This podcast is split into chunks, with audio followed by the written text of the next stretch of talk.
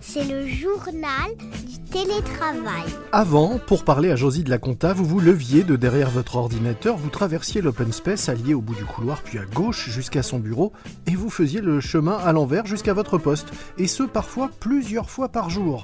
Mais désormais, quand vous voulez parler à Josie de la Compta, eh bien vous lui envoyez un mail. Parce que quand vous êtes au bureau, elle, elle est en télétravail. Et quand vous êtes en télétravail, eh bien c'est elle qui est au bureau. Résultat, depuis deux ans que vous télétravaillez, vous bougez moins, beaucoup moins, et vous vous encroutez, tout comme Josie de la Compta d'ailleurs. Pourquoi le télétravail est-il un facteur de sédentarité? C'est le sujet de l'épisode du jour de notre podcast. En télétravail, nous passons en moyenne 6h41 minutes devant, ou plutôt derrière notre écran, ou devant, d'ailleurs ça dépend comment on se voit, et nous ne bougeons pas. Or, moins on bouge, eh bien moins on a envie de bouger. C'est en tout cas ce que nous dit une étude menée par Spart, qui propose des programmes digitaux, dont une application mobile, et des événements physiques pour développer l'activité physique et sportive en entreprise. Et pour en parler de cette étude, je reçois justement aujourd'hui dans notre podcast le directeur général de Spart, André Lanquette. Bonjour. Bonjour. Premier enseignement de votre étude, vous avez constaté euh, que euh, plus le nombre de jours passés en télétravail est important, plus le temps alloué à une activité sportive diminue.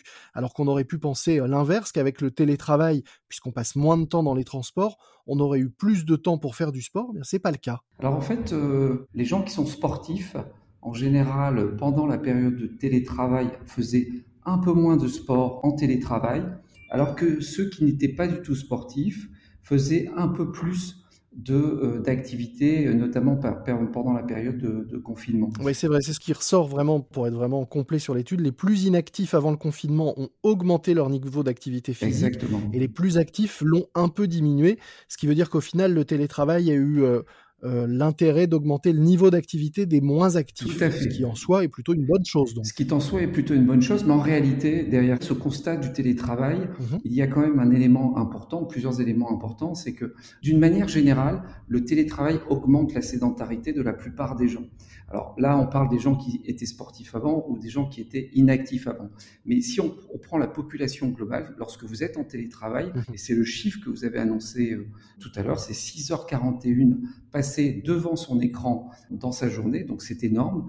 Et euh, le niveau de sédentarité est évalué entre 6 et 7 heures. Il y a, 64% des salariés qui restent assis au moins 7 heures et 78% au moins 6 heures. Voilà. Et si on, effectivement on estime que le, le seuil de sédentarité est à 6 heures, ça veut dire que 78% des gens qui sont en télétravail sont donc sédentaires pendant euh, leur période de télétravail, ce qui est en fait colossal en termes de chiffres. Oui, parce que si on ramène à la journée complète, puisqu'il n'y a pas que quand on est en télétravail qu'on ne bouge pas, ça nous donne quand même un chiffre assez incroyable. Le temps sédentaire moyen journalier pour un Français est de 12 heures par jour. 12 heures. Oui, ce qui est énorme.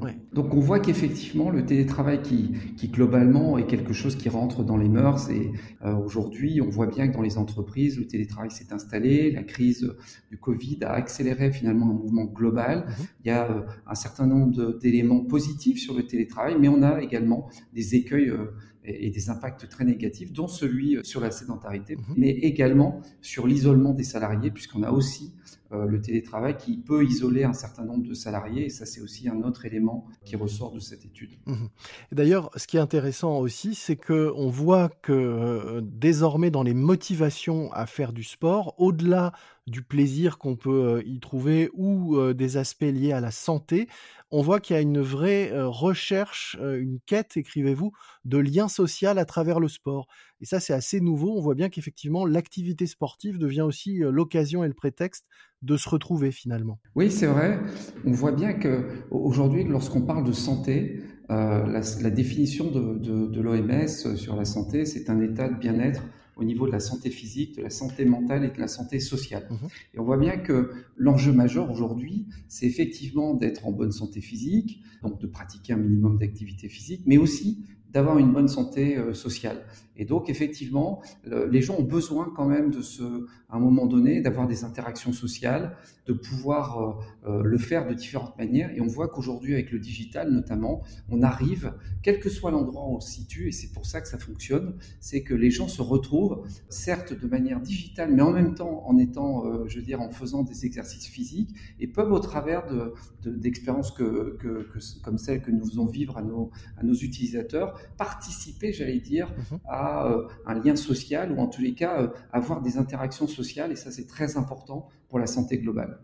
Quand on parle de sport et de télétravail, on voit aussi à travers euh, ce que vous disent les, personnes que vous avez euh, interrogées que le type d'activité a également changé. Hein. On avait avant une grande majorité de, gens qui pratiquaient plutôt, euh, on va dire, des sports solitaires, hein, la course, des exercices, et on voit une, montée de, choses plus collectives et plus douces. Tout à fait, vous avez raison de le souligner. C'est à la fois un enjeu effectivement parfois d'activité collective, mais aussi et surtout, et vous avez raison de le dire, de, plaisir. Je pense que la notion de plaisir mhm. est vraiment sortie renforcée et c'est légitime après tout ce qu'on a vécu pendant euh, près de deux ans ou un peu plus de deux ans. il est évident qu'aujourd'hui, les gens ont besoin de reprendre du plaisir, les gens ont besoin de se faire plaisir et les gens ont besoin d'être bien dans leur peau et dans leur tête. Et donc, il y a effectivement une montée en puissance des activités dites douces. Euh, Alors lesquelles par exemple? bah, Le yoga, euh, la méditation, mhm. ça peut être des randonnées, des, de la marche par exemple. Et donc on est plus effectivement dans des activités de plaisir plus que des activités de performance. Et ça, c'est aussi très net, c'est-à-dire que les gens recherchent avant tout à faire de l'activité, mais sans forcément être dans une contrainte de performance, d'excellence. Aujourd'hui, les gens ont besoin de retrouver euh, des activités plus douces de relaxation, euh, de tai chi, de yoga, etc. Mhm. Et donc on, est plus, euh, on est plus sur cette dimension et c'est ça qui prend le pas de manière très significative depuis maintenant quelques mois. Le paradoxe aussi, c'est que ces activités sont souvent connotées plus féminines. Or, on découvre aussi à travers les chiffres de votre étude que en télétravail, les femmes ont été plus nombreuses que les hommes à réduire leur temps de pratique d'une activité physique et sportive. Alors nous, on essaie au travers de ce qu'on propose de faire en sorte que toutes les activités puissent être, euh, j'allais dire, proposées. Mhm. Comme vous l'évoquez à l'instant, c'est vrai que euh, les activités comme la méditation ou le yoga sont plutôt des activités aujourd'hui euh, qui sont féminines. Alors c'est un peu caricatural hein, de le dire, bien sûr, c'est pour vraiment faire à, grands traits, mais, mais c'est ce qu'on peut avoir en tête. Or, les femmes pratiquent moins malgré tout. Oui, alors elles, pratiquent moins, mais elles pratiquent quand même et elles ont quand même une volonté de, de, de, de vouloir pratiquer. Donc il y a quand même aujourd'hui, mais vous avez raison de le dire, un enjeu majeur qui est de dire comment donner un peu plus d'accès aux femmes, en tous les cas, euh, comment activer un peu plus euh, les femmes sur ces, euh, sur ces activités. Et nous, on le voit aujourd'hui au travers des, des, plateformes, de la plateforme notamment digitale qu'on anime. On a un engouement très fort de la part des, personnes féminines parce qu'effectivement, en général, elles sont, pour des raisons de vie professionnelle, de vie personnelle, un peu plus exclues, j'allais dire, de la partie de l'activité physique. Et donc, effectivement, quand on arrive à faire en sorte ou à proposer des activités physique dans le cadre de la, journée de travail, ou en tous les cas quand ça peut se faire dans le cadre de l'activité professionnelle, on a un engouement beaucoup plus fort de la part euh, de la population féminine. Et ça, c'est un vrai enjeu euh, sur lequel il faut évidemment euh, essayer d'accentuer et d'améliorer parce que aujourd'hui, globalement, la population féminine est, d'une manière générale, un peu plus en retrait que la population masculine sur la partie l'activité physique et. Alors le choix d'une activité euh, physique, la pratique, c'est souvent une affaire euh, personnelle et une question de, choix personnel. Malgré tout, euh, quel peut être le rôle de l'entreprise là-dedans et quel peut être le rôle de l'employeur quand on le voit, le télétravail va être amené à durer, à se développer, à continuer? D'ailleurs, c'est une autre, un autre enseignement de votre étude. Les, salariés sont demandeurs d'une dose de télétravail et souhaitent le, poursuivre dans les, dans les années et les mois qui viennent. Mais quel est, dans ce cas-là, le, rôle de l'employeur et sa responsabilité dans le fait de, rendre possible une activité physique et sportive malgré le télétravail et la distance? Effectivement, si on interroge aujourd'hui les salariés d'une manière globale, il y a une volonté forte de continuer à faire du télétravail. Et aujourd'hui, le chiffre qui ressort de cette étude est de 2,44, donc en moyenne deux jours et demi de mhm. télétravail par semaine. Donc on est à ce que souhaitent les salariés. Proposé, voilà, sur ce que souhaitent les salariés, donc deux jours et demi. Et globalement, c'est ce qui se dessine à peu près dans la plupart des entreprises, avec des accords de télétravail qui vont entre deux jours et jusqu'à trois jours maximum de télétravail. Mhm. On voit bien que la demande des salariés va être plus ou moins, entre guillemets, validée et proposée dans le cadre des accords de télétravail qui sont signés dans la plupart des entreprises. Mais vous avez raison, qui dit télétravail dit justement euh, euh, bah, nécessité de mettre en place des outils pour faire en sorte que la santé des salariés continue à être euh, mise en,